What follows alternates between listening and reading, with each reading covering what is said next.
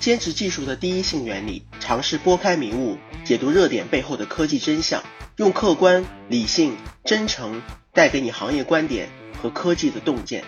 大家好，我是郭继顺，这里是我和汽车之心联合出品的郭继顺带你读汽车科技，让我们一起解读当下，尝试看清未来。各位朋友，有挺长一段时间没有更新了。因为这段时间我一直专注于处理一款量产车型的智能驾驶功能问题，这款车型很快就要量产了，但是智能驾驶的功能还有比较大的优化空间，至少还没有让我们满意。其实每当到了某个车型智能驾驶配置即将量产的前夕，都是最忙碌的时候，大量的道路测试会反馈无数多的问题，每天都在不断的解决算法的 bug 和反复调试系统的参数。因为每款车型，我们都希望能够搭载一些新研发的功能，这些技术的亮点在研发的过程中也会成为最难做好的问题。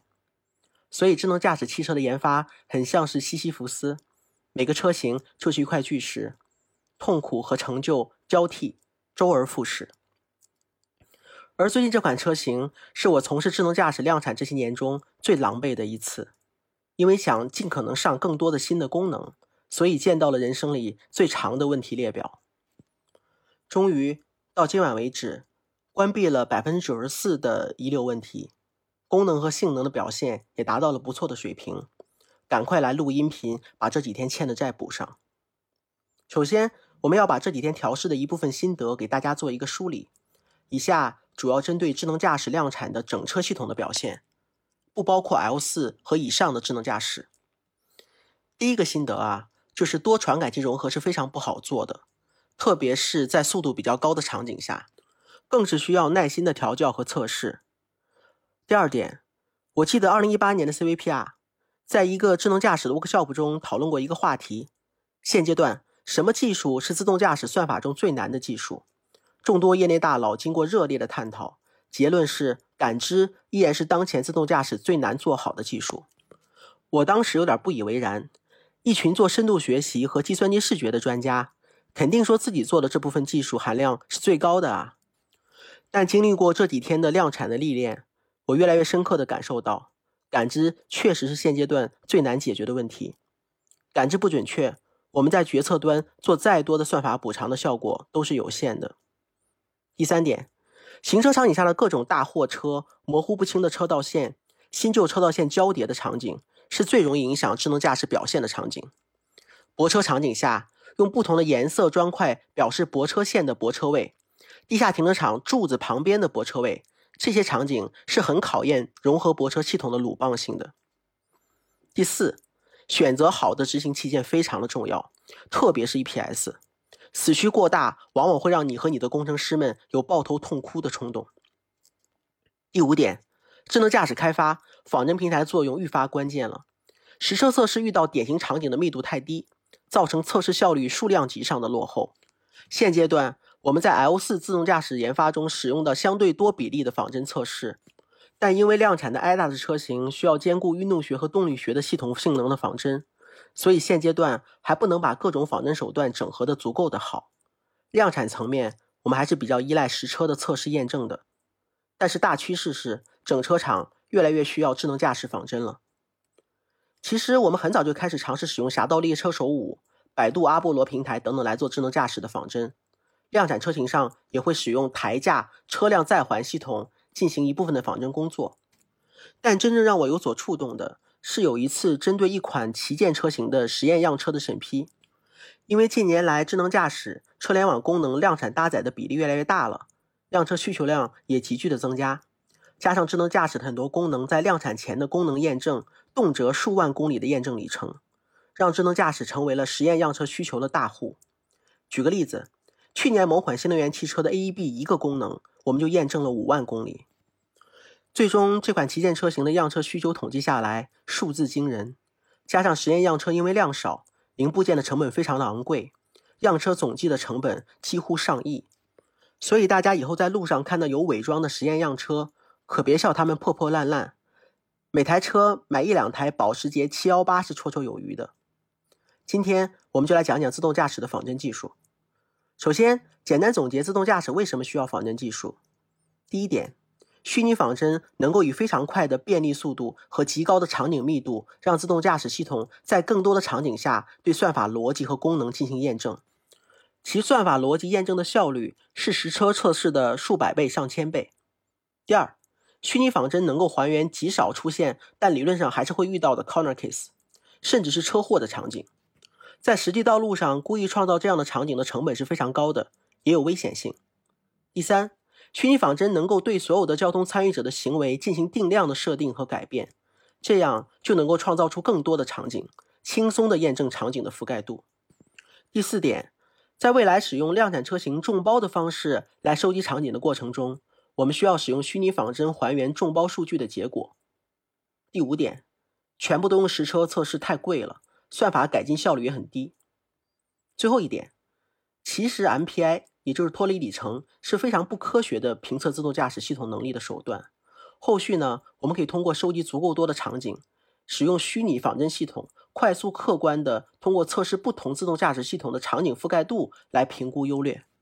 接下来简要介绍一下什么是自动驾驶虚拟仿真技术。实际上，仿真技术从计算机诞生之初就已经非常广泛的应用在现代工业化大生产的体系中了。从计算机辅助设计 （CAD）、计算机辅助工程分析 （CAE） 到计算机辅助生产制造 （CAM），虚拟仿真技术在其中都起到了非常重要的作用。仅以汽车行业为例，我们常见的就有空气流体力学的仿真、车体碰撞的仿真、发动机燃烧过程仿真、车身 NVH 声学仿真以及车辆动力学的仿真。车辆控制算法仿真等等，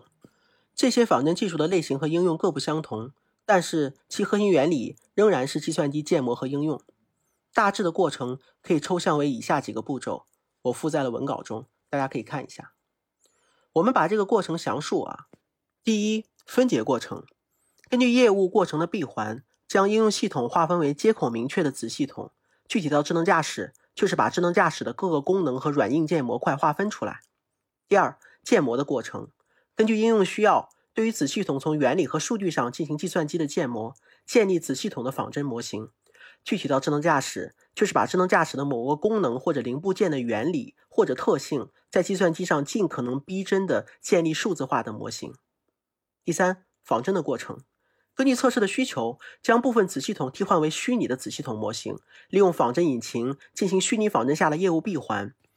必要的时候可以并发的进行。具体到智能驾驶，就是在程序内部或者台架上对功能进行模拟，并且通过改变输入观察输出是不是和我们预设的一样。第四，优化的过程，针对虚拟仿真测试的结果来优化被测对象的设计和实现，并通过真实测试来验证仿真系统的有效性。通过更多数据优化仿真的模型，实现仿真模型和被测对象的共同的进化。具体到智能驾驶。就是把虚拟仿真中发现的没做好的算法或者逻辑修改后进行反复的迭代和优化，最终达到我们满意的结果。以上的步骤是我们通过虚拟仿真系统来进行开发的通用的流程，而完整的仿真系统还需要做到对仿真模型、案例数据、仿真过程、输入输出接口的完善的管理。在自动驾驶虚拟仿真测试中，根据真实子系统和虚拟子系统的不同划分，可以分为 Mail、Model in Loop。模型在环仿真 Sale Software in Loop，软件在环仿真 Hail Hardware in Loop，硬件在环仿真，Wheel Vehicle in Loop，车辆在环仿真 Deal Driver in Loop，驾驶员在环仿真，分别代表了真实子系统为模型、软件、硬件、车辆、驾驶员的情况下的虚拟仿真业务的闭环过程。需要做一个说明：如果是我们全部自研算法的智能驾驶系统。从 Mail、Seal 开始到 Will 都是可以完成的，但如果你使用的是 Mobileye 的 iQ 系列芯片，比较封闭，拿不到代码或者中间的数据，我们就只能从硬件在环和车辆在环的层面去仿真。一般来说，上述闭环所需要的仿真模型通常包括了传感器的物理模型、车辆的运动动力学模型、静态虚拟场景的模型、天气气候模型、动态虚拟对象模型。动态交通流模型、车辆驾驶行为模型、突发事件模型等等，这些模型的建模和运算需要非常专业的背景知识、技能以及数据的积累，并且需要专业的厂商提供相应的仿真引擎来实现。举个例子，车辆动力学建模需要专业的车辆动力学引擎，并且需要车厂提供详细的车辆参数。传感器物理建模需要传感器厂商提供电磁学模型，交通流和驾驶行为模型也需要专门的交通流仿真引擎以及更加真实详尽的数据来驱动。而其中最难的还是如何构建这样的一个虚拟的世界。一方面需要像游戏公司一样进行 3D 模型的设计，虚拟世界中的物理对象的建模；另外一方面需要类似底层的游戏引擎厂商，甚至是英伟达这样的硬件厂商提供类似于粒子引擎。RTX 实时光线追踪引擎等等底层渲染技术，才能够比较完美的构建一个视觉渲染更像真实、电磁信号反射特性和强度符合真实物理原则的虚拟世界。目前业内主要通过虚拟游戏引擎来实现上述的功能，最常用的有 Unreal Engine 4和 Unity 3D，包括高逼真的渲染、模型动作渲染、物理碰撞模拟、天气模拟等等功能，都能够通过这些游戏引擎来直接的实现。开发人员可以更多的集中在场景的实现和业务逻辑上，提高了开发的效率。在上述的技术基础上，自动驾驶的虚拟仿真技术才可以通过对于采样位置和采样模式的不同，实现对于摄像头、毫米波雷达、激光雷达等等传感器输入信号的精确的建模，让虚拟仿真系统具备可用性。至于更进一步的交通流的建模、驾驶行为的建模、突发事件的建模，则更加涉及到复杂系统的交互。人类情感波动等等多种因素的影响，已经无法精确的建模了。对此，我们可以基于实际的测试数据，以基本规则加上一定的随机化的方式来模拟，从而最大化测试更多的可能性。我在文稿中放了一张 Waymo 的模糊化技术的图，大家可以看一下。还有一种方法是直接通过对抗生成网络技术对真实的数据的模式进行学习，从而生成更多的接近真实的数据。来穷尽所有的可能性的边缘场景。当然，现在看起来这样的方式还是遥遥无期的。此外，虚拟仿真系统并不一定要完整的实现，只是需要根据具体的业务需求和测试的目标来选择和应用。例如，如果只测试控制算法，那么仅仅需要车辆动力学仿真模型就可以了；只测试决策规划算法。就可以省略高逼真的渲染的模型，仅仅使用事件模型，可以大大的节约算力成本和事件的成本，获得比较好的效率。由于建模毕竟是对真实世界的简化和抽象，越复杂的模型对于真实世界的逼近程度就越高，但是需要的算力和时间的代价也越大，所以真实世界的数据和案例才是最具有价值的。为了更好的优化模型和训练算法，虚拟仿真建模必须支持从真实的数据更新模型。优化模型，甚至支持直接的数据的无损转换和重播，以弥补建模对信息的损失。下面我们简要介绍一下当前自动驾驶领域虚拟仿真工具和应用的场景。当前自动驾驶所使用到的仿真工具主要分为四类。第一类呢，就是传统的汽车仿真的软件，包括了 CarMaker、CarSim、VTD、PreScan 等等。特点呢，就是和当前的汽车的 ASPICE 开发流程结合的紧密，认证链呢比较完善。支持台架测试等等黑油测试验证，常用于功能验证和车辆的动力学的验证。第二类呢是机器人开发的工具软件，比较有名的呢就是 Rose 的 Gazebo，特点就是开源，功能比较全面，生态好，但是呢没有办法进行优化，渲染的效果也一般，运行的效率比较低，没有通过行业的认证，也没有办法呢用于功能安全的认证。第三种类型呢是基于游戏引擎虚拟世界仿真的软件。包括了基于 Unreal 的 Kala、AirSim、腾讯的 TADSim、五幺 World 的五幺 Sim 等等，以及基于 Unity 的 LGSVL、DeepDrive 等等。特点是构建了完善的虚拟世界，渲染的效果好，支持插件的方式来实现动力学、交通流、场景回放等等的联合仿真，能够实现全站的自动驾驶方案的闭环仿真，具有比较大的发展的潜力。第四种类型呢，就是交通流的仿真软件。包括 VSim 和 Sumo 等等，主要呢用于角色算法的开发，不支持全站的自动驾驶算法的仿真。由于各个仿真软件都有各自的应用场景，这里呢我们就不再详细的说明了。最后呢，我们来聊聊未来自动驾驶需要什么样的虚拟仿真系统。从上面的分析，我们可以总结啊，未来的自动驾驶需要的仿真系统具备以下的特点。第一个呢，就是能够完善的构建完整的虚拟仿真世界，能够整合多种仿真的模型，并且呢支持高逼真的渲染，以及实现全站的自动驾驶算法的仿真能力，支持真实和虚幻的场景的融合。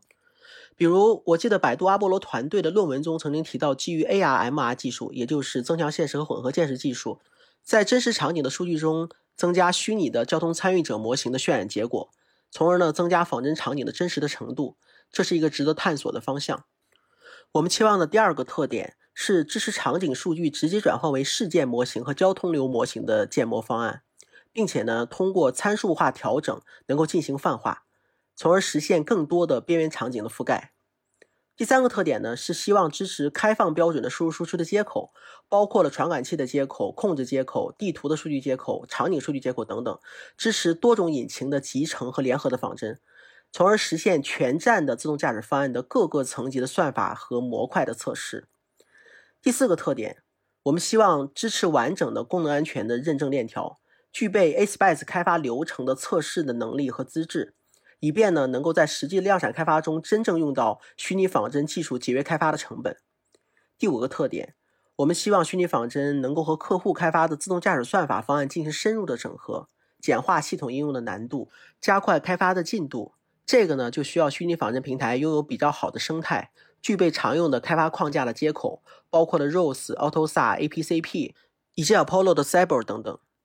第六个特点。我们希望智能驾驶仿真平台呢，具备完好的数据管理的功能、辅助分析的功能，具备高并发仿真的性能，以及友好方便的操作界面和人机交互的设计，能够为汽车产品的全生命周期的开发人员呢，提供一个全站式的虚拟仿真测试验证的解决方案。好，今天就讲到这里，明天应读者群里的提问，我们来讲一讲不同级别智能驾驶系统的传感器方案和相应的传感器融合的算法。以上就是今天的郭继顺带你读汽车科技。